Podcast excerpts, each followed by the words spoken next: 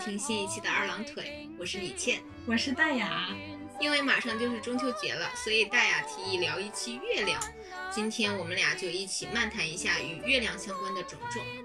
对，就是聊一下月亮，不拉踩其他星球。互联网形式指南一。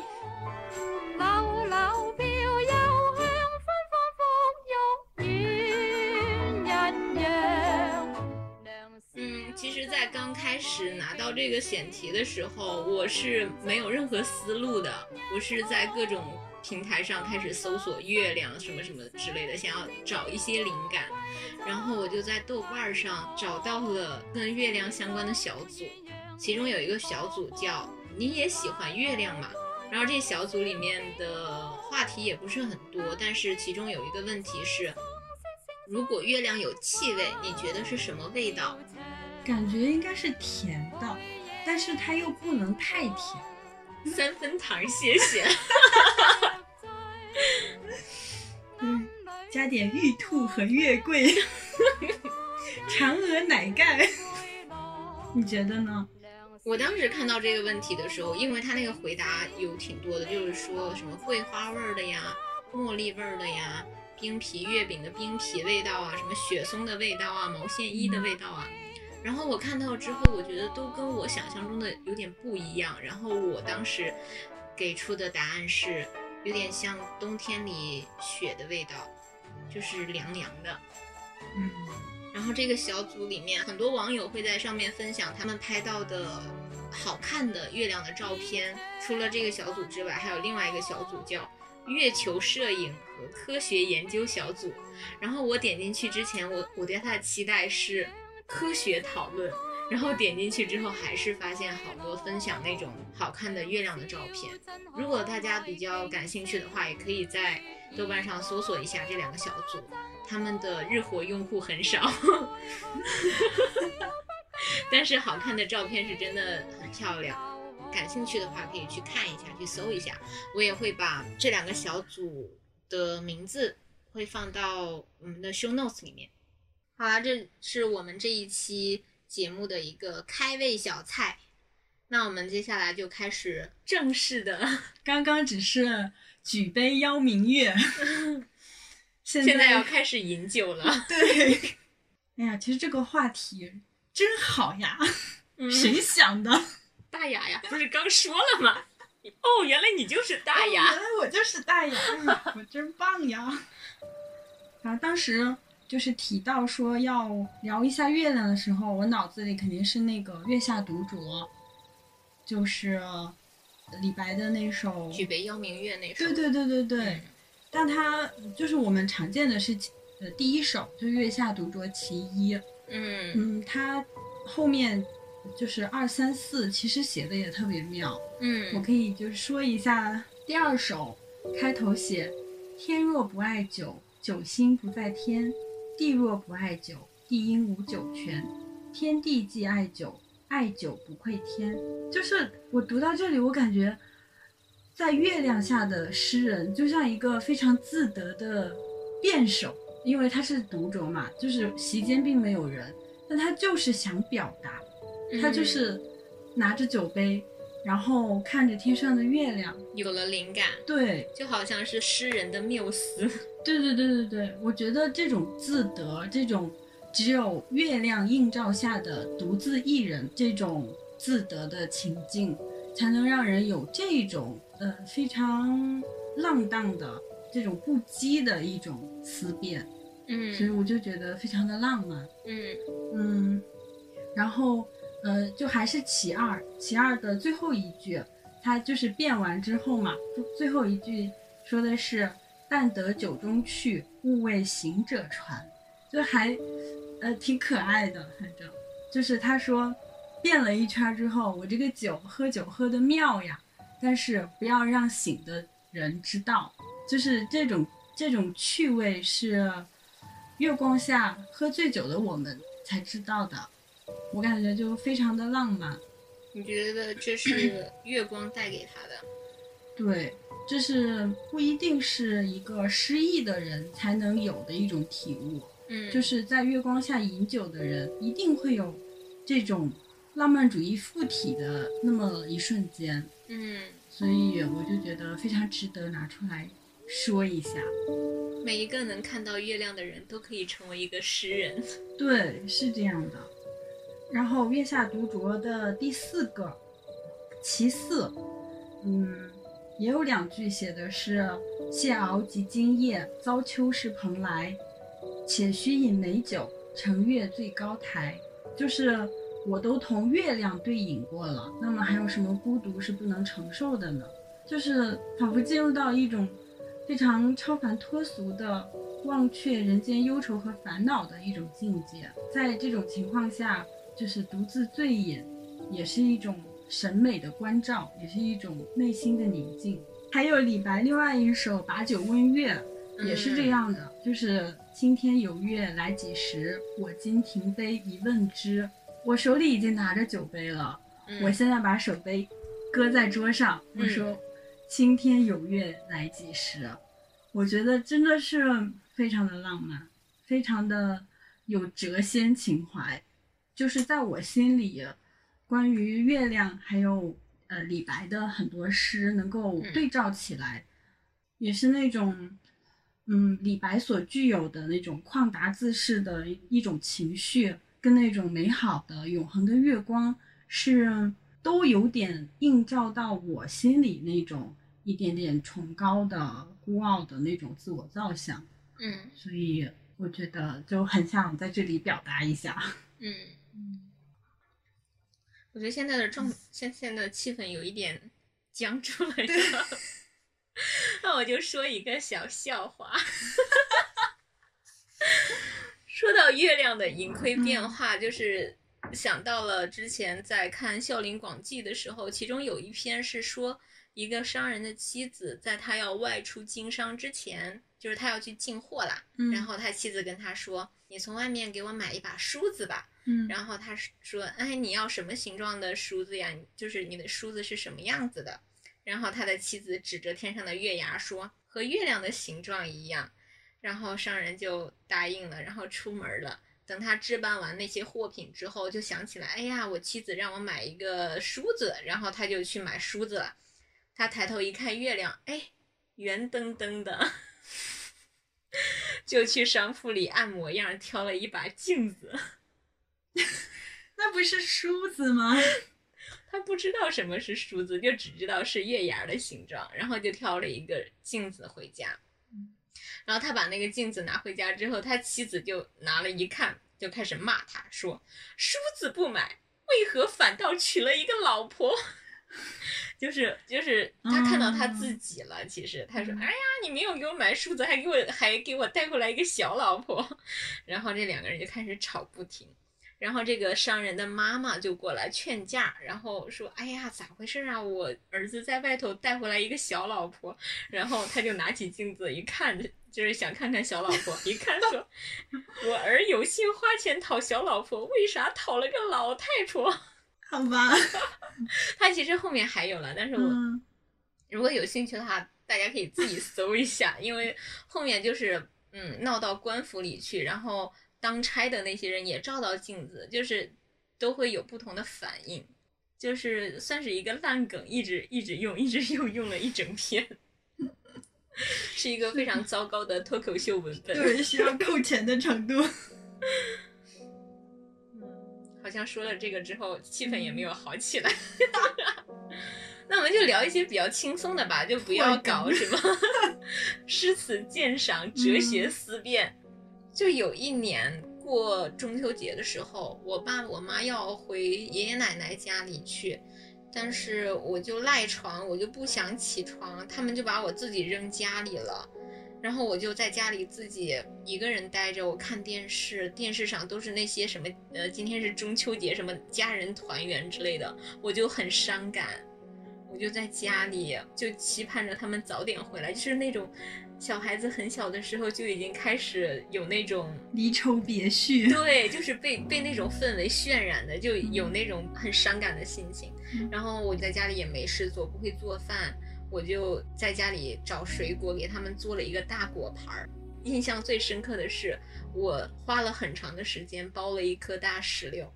嗯，从那儿之后，我嗯在每年的中秋节或者是看到月亮很圆的时候，我就会联想到石榴，我就想吃石榴。嗯，对，是石榴附加的那个情感。对，它是和我是有一些果馋，是有一些，哎，我不知道怎么说，脑子又僵住了。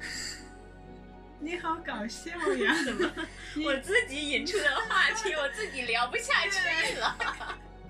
但是石榴确实是非常应季的一种水果，嗯，就是脑子里会有那种情景，就是小的时候，中秋月圆之夜，大家就坐在院子里吃月饼、看月亮，然后桌子上一定会放的有石榴，但是它真的非常的难剥，对，而且小的时候石榴籽儿特别大，嗯，就它会连着那个白色的一个短短的一个东西，你揪下来，它会哦对对对对对，那个很涩。嗯其实其实它口感也就是我不是特别喜欢吃石榴，就仿佛吃了个寂寞，嗯，但是我对他一直有好感，就是因为这个小事情，嗯。就让我觉得我对他有一种莫名的情感。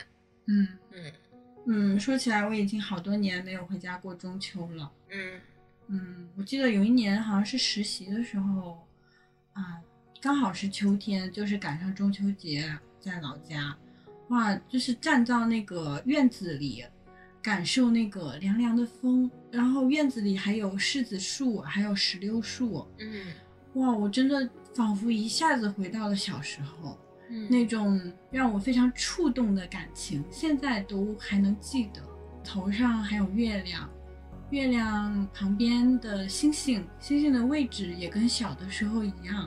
这个时候就真的有一种乡愁的感觉，就是虽然已经在老家了，家人也在旁边，但是会滋生出一种我好像错失了很多年在家里团圆的这种情绪。嗯就是我为我有这种遗憾感到非常的难过，就觉得我在别的地方也看到过很多的月亮，有圆的，有缺的，但是只有就站在家里看到的才是真正的记忆中的那种景色，就是别的地方看到的就是风景，嗯就嗯，在家看的才是乡愁。嗯可能当时也还掺杂着一些，嗯，其实过了这个中秋节之后，我又要离开了，对这种短暂出现的这种让人很难以释怀的情绪的一种不舍。我觉得月亮可能是一方面，其实我并不是说月亮看到月亮会更想家，我反而是到了某一个季节，比如说在秋天的时候，我就会格外的想家。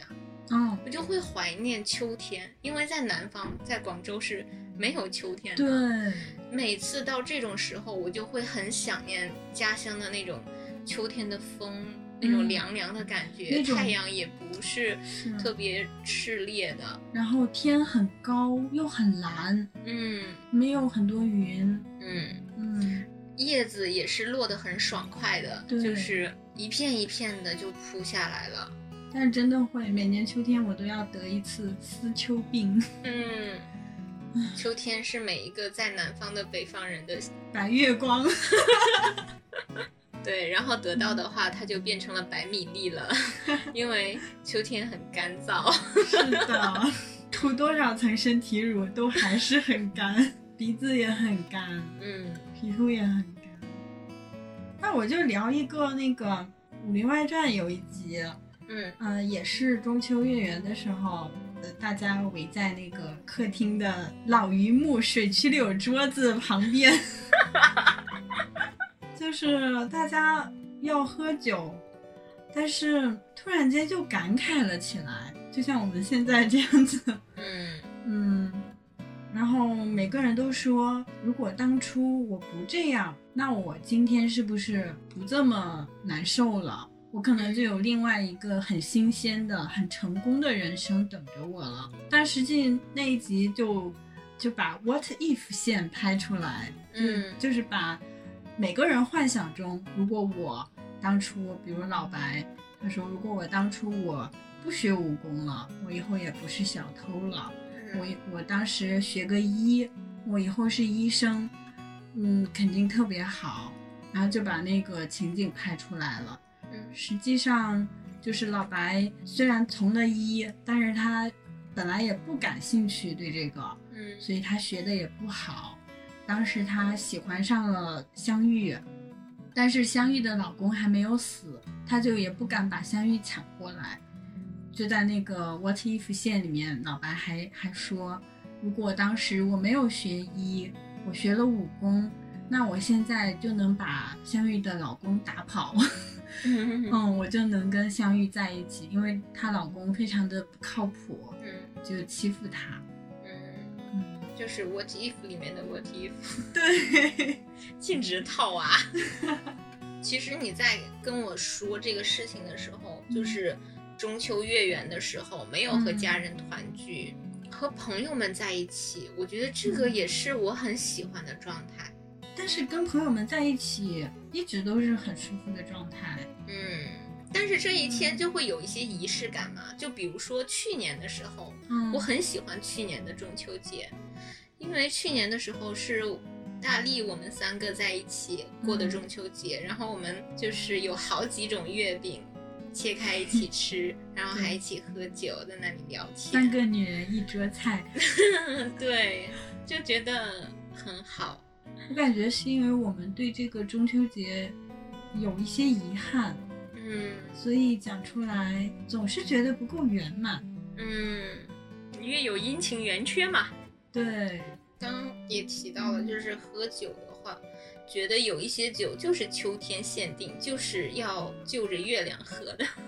嗯，比如说，比如说桂花米酒，就觉得很适合秋天，就是在秋天能喝得到。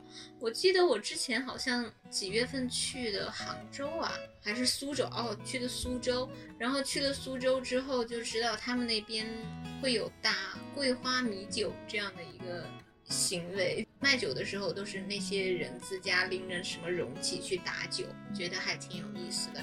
我还记得我之前就是专门买过那种桂花米酒，真的很好喝，就觉得它只有在秋天喝才是那种让人舒服的感觉，对，在别的季节喝都觉得它有点甜腻了。桂花这个东西就跟秋天、跟中秋节是绝配。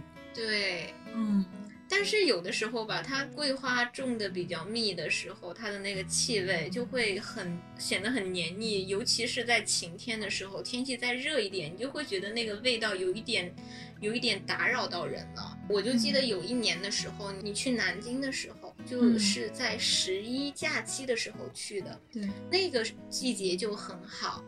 那段时间好像也会偶尔下雨，那时候桂花也开了。我记得我们在中山陵的那个先锋书店，嗯，它那个院子里面种的桂花，把那个桂花被雨打落了，落在那个小木桌上，然后那个桂花还湿湿的，落落了一桌子，对，落了一地。尤其当时还在下雨，对，就是没有人去踩它，它还是完整的一个形态，嗯，然后水灵灵的躺在那个地上，躺在桌子上。嗯，就觉得桂花这种就是味道很抢鼻子的那种花朵啊，就是就要配上一点秋天的雨，要配上点那种湿凉湿凉的气息，把它的那种强势的那种气味给冲淡一点，对就觉得嗯刚刚好，桂花就配秋雨。对，还有我好像连着两年去到就是上海，还是杭州，还是南京，反嗯正那边到秋天会卖桂花拿铁嗯，啊、我觉得秋日太限定。真的是太妙了，我感觉我自己喝完那个我都浪漫起来了，我真的 就是看着月亮我都醉了，嗯，嗯，感觉特别好，其实说到这个，嗯。又想到了月亮上其实也是有桂花树的，嗯，吴刚伐的那个 桂花树。是的，就是它这个故事版本是很多，但是共同的结果就是吴刚被罚到月亮上去砍桂花树。嗯那这个桂花树是很无敌的桂花树。我专门去搜了一下，就是《酉阳杂族》里面有介绍说，这个桂花树长着之，树创随和，就是说用斧子去砍它，砍出来那个创口马上就自己愈合了，恢复原样了，就是一个西西弗斯式的桂花树，那就是吴刚岂不是嗯做无用功第一人？对，就是像《西游记》里面猪八戒吃的那个米米山和面山，还有他们烧的那个大锁。是猪八戒吃的吗？不是鸡啄完了米，狗吃完了面。就是他，他就最后猪八戒开始帮他们，然后开始吸那些米，吸那些面，然后那些米山面山依然是堆起来，就是很好像神话故事里面很多就是这样的桥段，就是对一个人的惩罚，就是让他不停的做同一件事对，而且没有尽头。好可怕。嗯，那你说嫦娥在月宫里会寂寞吗？哎，我觉得他会呀。所以关于嫦娥奔月这个故事，刚开始，嗯，我们小的时候听到的版本是西王母赏给了她的丈夫后羿一颗仙丹，然后她后羿有一个徒弟叫庞蒙。就起了贼心，想要偷这个仙丹。然后嫦娥为了不让这个坏人得逞，她自己把仙丹吃掉了，然后就飞出窗口，奔向了月亮。我就觉得这个故事的逻辑是不能说服我的，嗯让我觉得很怪。不让一个坏人得逞的方式有很多，他为什么非要自己吃了，然后选择和自己的家人分离，这样一个结果呢？让我觉得有点诧异。他可能只是想止损，但是不知道这个吃药的结果是什么。嗯，那也可能吧。嗯但是，嗯，我们可爱的迅哥，嗯 鲁迅他有在《故事新编》里面有一篇改编的《奔月》，就是重新编写了嫦娥奔月的这个故事。嗯这个故事里面就把嫦娥奔月的缘由讲的比较合理化，就是他就把嫦娥重新塑造了一个全新的形象，跟我们之前的传说里面的那种形象是不一样的。它里面的嫦娥是一个非常斤斤计较的，是一个很家常的一个妇女的形象，就是他每天就让后羿出去，嗯，干活儿，出去打猎，但是打猎资源外面的资源就不够了，每天后羿要跑很远很远才能打到猎物，他就每天在家里什么都不做，然后脸上的妆还花着，也不打点自己，就是好吃懒做那那种类型的妇女吧。就是后羿反而是那种，嗯，非常宠妻的那种丈夫，就把他就嫌弃后羿不争气，就是觉得她自己的丈夫很窝囊。她就是把嫦娥塑造塑造成了这样的一个形象之后，她的奔月就在我看来是一个很合理的一个结果。因为我我要独自成仙，快乐齐天。就就是为了不让坏人得逞，选择和家人分离的这样一种方式，在我看来是很我我自己是不可以不能相信，我不能想象的。因为神话故事也是与时俱进的嘛。嗯，因为最最开始，嫦娥是偷那个仙丹，嗯就是西王母赏给后羿一个仙丹，嗯嫦娥起了贼心。嫦娥起的贼心。对，是嫦娥偷走的。嗯，那这个就很合理啊，最开始是这样的，但是嗯随着神话故事的流传，开始美化它的形象了。人们对月亮是很向往的那种一个心态，慢慢就会美化住在那个月亮里的嫦娥，觉得她是为了保护这个仙丹。嗯，嗯，对。等到后面迅哥，就是又根据时代背景，就又合理化了一些，一直到就是我们现代再看当时的神话，可能也会有一些觉得不合理的地方了。嗯，嗯，原来最开始的时候就是他起的贼心。嗯，嗯。想想《西游记》里面的嫦娥其实是，呃，可以出宫差的，就是她不是被囚禁在那个广寒宫，嗯，因为在我们印象里面，广寒宫就是一个啥都没有的地方，哦冷冷就是清冷冷清清清。嗯，那就像你刚才问我，觉不觉得嫦娥在天上会孤单、会寂寞？嗯就我我也想过这个问题，但是一想到它是一个功能性的嫦娥，就是它，就是它每年中秋节的时候，大家是会摆出一些月饼啊，就是水果呀，去祭拜它的。它相当于是中国的一个月神了。然后他可能也是，就是像你说的办公差，就是每每年上一天班儿，呃，领领工资，领领自己的那些，呃，就是怎么说，就是给他的祭品嘛。嗯然后他接下来的一年就帮大家完成大家的愿望。嗯，而且还要管着手下的员工嗯玉兔。就是其实，在月宫里面还有一个就是月，就是玉蝉这个形象，嗯，就是他又是谁呢？就是有有人好像不同的传说的版本里面还不一样，这个有没有玉蝉啊？这个，其实是月亮的那个阴影的形状，嗯，让人觉得是蟾蜍，嗯，有的觉得是兔子，嗯，就是这样流传下来。嗯，传说就说月亮上有绿茶。就开始编故事了。对对对对对嗯，，想象力还挺丰富的。嗯那小时候我们也是会通过月亮上的那些暗影，就想象，哎，哪一个像嫦娥，哪一个像吴刚，然后哪一块儿是桂花树，也会有这样的想象。但是长大了之后就知道它是一个黑暗的星球，它不发光的，它的光是反射的太阳光。那鸟鸟脱口秀有一段是这样的：我很想做一个外向的人，因为外向的人就像太阳，热烈明亮，引人注目；内向的人就像月亮，只要有太阳在，没有人能看得到它。到了晚上，太阳休息了，月亮还亮着，因为他在琢磨白天的事情。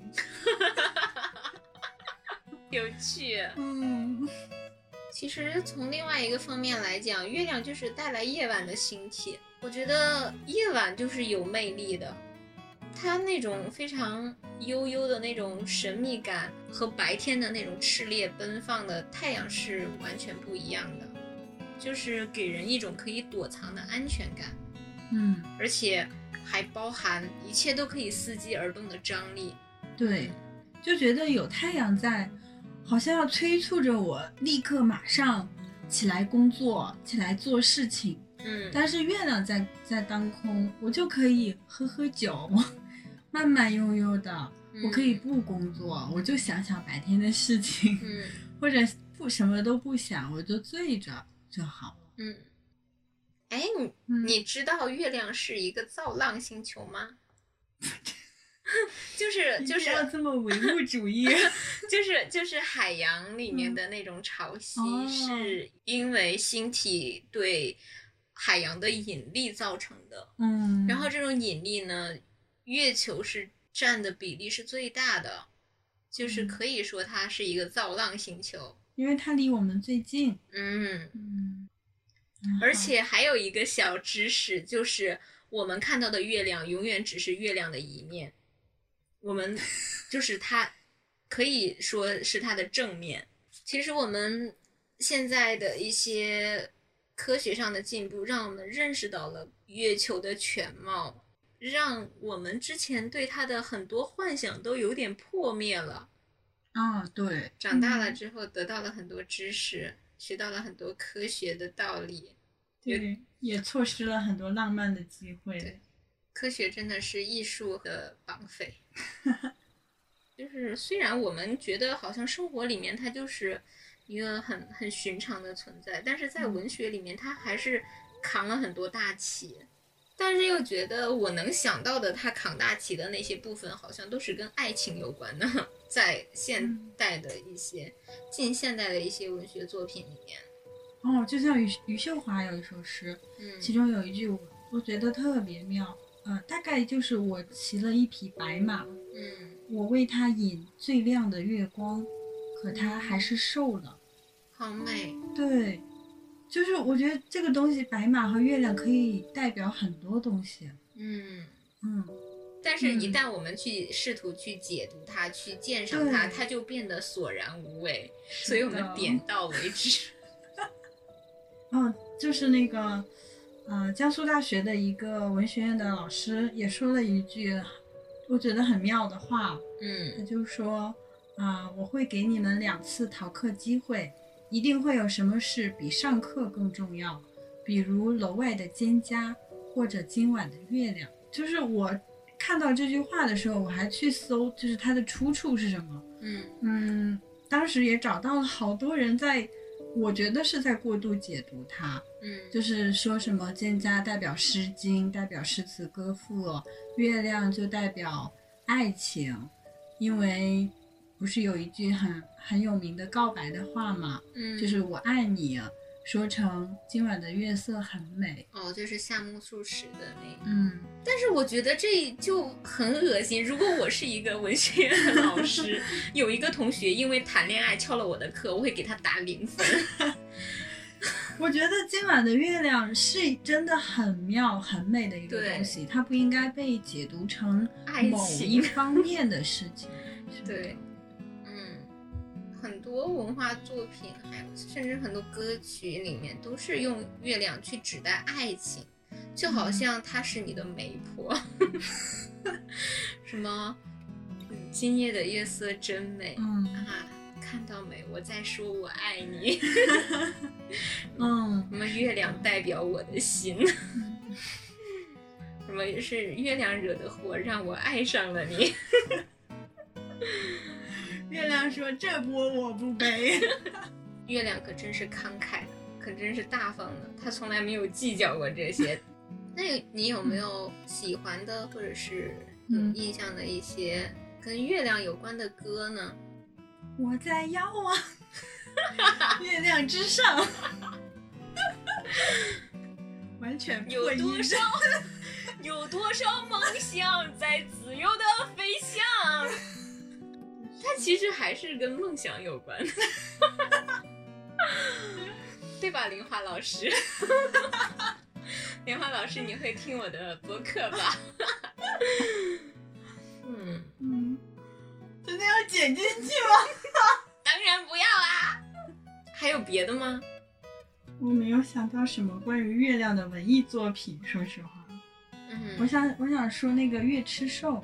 嗯，嗯，好，我要说一个神奇动物在哪里的，呃，其中的一个动物叫月吃兽。月吃兽是从洞穴里出来后，会在偏僻无人的地方沐浴着月光，用两条后腿表演复杂的舞蹈。人们认为它的这些活动是交配前的序曲，而且会在麦田里留下复杂的几何图案，这让麻瓜们极为迷惑不解。月光下，月吃兽的舞姿非常迷人，看到它的人时常会有所收获。因为如果在日出前把它那银色的粪便收集起来，以后再撒在魔法、药草园圃和花坛上，植物就会长得飞快，而且长得极其茁壮。世界各地都可以见到月吃兽。我希望我讲这个不会被魔法部警告，应该不会吧？没有关系，我们可以再试用魔法遗忘。瞬间遗忘。而且我只是讲了一个分类为二级的、无害的、可以驯服的小动物。如果你见到它的麻瓜们，也不要担心。然后马上可以在某个购物平台上可以搜索到月吃兽的粪便肥料。对，各位园艺爱好者可以去上面搜索一下，如果没有搜到，那是因为你用的不是我们魔法部的淘宝。是的。嗯，那我的话就想跟大家介绍袁哲生的《猴子罗汉池》这本书。嗯，这本书呢算是中篇小说合集吧，就是猴子是一部，罗汉池是一部。罗汉池它包括了月娘、罗汉池和贵妃观音三篇。然后月娘呢这一篇讲的是月娘的故事。月娘在这里面是一个人，是一个女性，她年轻的时候就丧偶了。她为了养活自己的公婆孩子，每天晚上月亮出来的时候，她也要出门工作。她的工作就是去陪酒陪睡、卖唱卖身。她在去上班的路上，就会经过一个单身汉的聚集地，然后就任凭那些单身汉说很多污言秽语，然后月娘都没有任何回应，就像是夜空里的月亮一样，不管是夜晚宁静还是嘈杂，它都在夜空里面缓缓行进。袁哲生在这篇《月娘》里面提到过很多次月亮，月亮的出现就像是一个个转场一样，在这个作品里面，月娘好像就是夜晚的背景。袁哲生在写《罗汉池》里面的单身汉，写月娘隔壁的和尚，还有他隔壁的木匠，但是他从来不去主动写月娘。月娘就像是月亮一样，是朦胧的，面容姣好的，也是娇嫩的，但同时这样的阴柔和曼妙，又是很忧伤的。他后面的两篇就是《罗汉池》和《贵妃观音》是月娘的延续，就是写月娘的女儿小月娘的事情。就是整个作品给我一种很强烈的那种宿命感，看每一个人物因为种种情感的牵绊，被死死困在人生之网。然后每一个角色都主动退让，不再追求人生热望的时候，就会让我产生那种深深的无力感，就像是月亮阴晴圆缺之后依然是阴晴圆缺，就是这样一个无数次重复的轮回。嗯，我觉得这个作品就是给人一种这样的感觉。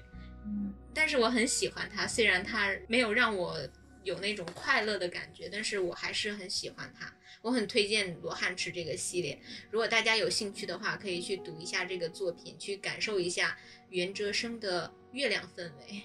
嗯嗯，那我再说一个我印象很深的一个电视剧的情节，嗯，就是《武林外传》里有一集，嗯，是有一个女骗子去到客栈，然后说大嘴要娶她，嗯。她其实是为了博取大家的信任，然后趁机偷客栈里的钱。后来事情败露了，老白就让他把偷来的东西都还回去先。他临走的时候，就把大嘴拉到门外。当时是晚上，他指着天上的月亮跟大嘴说：“就是我偷过东西，所以我的东西不干净。天上的月亮是我最宝贵的东西，现在归你了。”我觉得，就是这句话胜过非常多深情的告白，而且它特别的含蓄，嗯，感觉非常的美。它是属于侠客的含蓄，它现在归你了。对，嗯，而且就是这样说的话，不用负责，就你不用等我，我们只是有这样一段缘分。嗯嗯，我就是算是我留给你我的真心，但以后就啊各自走各自的人生路都可以。嗯嗯，你还有要讲的文学作品吗？还有一个，就是有一个应该很多人都知道，就是《月球旅行记》，地球上发射一枚载人炮弹，然后那个炮弹戳中了月亮的右眼，那个。没看，就是它是一个很老的一个电影，算是电影吧，就是它是人类历史上的第一部科幻电影，是一百多年前的人类对月球的幻想。那这部电影在很多维度上来讲都算是一个重量级的作品，它讲述了人类登上月球以及重回月、重回地球的过程，把人类的幻梦创建出来，再拍摄出来。这部电影是在一九零二年的时候出现的，那现在就是现在在我们看来，可能这部片子的内容可能有点老套，有点过时，因为它的那种人类的载人的工具哦是蒸汽炮弹，然后月球上的植物和地球上的差别也不大。就是也有蘑菇、松树什么之类的，然后月球上的生命依然是像人的形状一样的生物，连星星和月亮，嗯，就是其他星球，其他的星球晚上的时候都会上面开一个小窗，露出一个人头出来。地球上的人去到月球上去了，然后他们就一群人躺在那里睡觉，然后外面的那些星星啊，还有其他星球啊。里面就会开一个小窗，出来一个人看着地球上来的那些人睡觉，就是它里面还包含了一种外星球的生物对人类的好奇，但是这种好奇归根结底还是人人类自己想象出来，这还是人类的好奇。但是也可以想见，就是在一九零二年的时候，它的出现是给当时的人带来了很无穷的那种想象。虽然此前也出现过那种科幻作品。但是之前的科幻作品可可能更多的是停留在书本里面，他是最先把那个科幻的画面给展现给世人看的，可以说他鼓舞了人类对月球的想象和探索的那种热情。嗯，其实古往今来，古今中外都不乏人类对月球的想象，像嫦娥奔月这种神话故事，也是我们古人对月亮的崇拜嘛。一直到一九六二年的时候，人类真正的登上了月球，人类的这种彩色绚丽的幻想，才被月球表面那种灰色坑洼替代。我们的科学去探索到了真正的月球，但是这并不意味着人类幻想的破灭。我觉得这这是一个新的开始。嗯嗯，就是在目前的一些科学的背景下，我们的幻想有了更多的事实的依据，然后我们的幻想可以更加的现实，同时又让我们尽可能的不受到那种地球思维的局限和束缚，让这些就成为可能了。我是对这种外星的探索还是非常的有期待。嗯嗯，所以如果听众朋友们有什么对于月亮的感慨，还有相关的事情想分享给我们，也欢迎评论下来，或者发信息到我们的邮箱。对哦、嗯，欢迎你跟我们联系哦，很期待听到你们的分享哦。那今天我们的节目就先到这里吧，嗯，下期再见，拜拜。拜拜。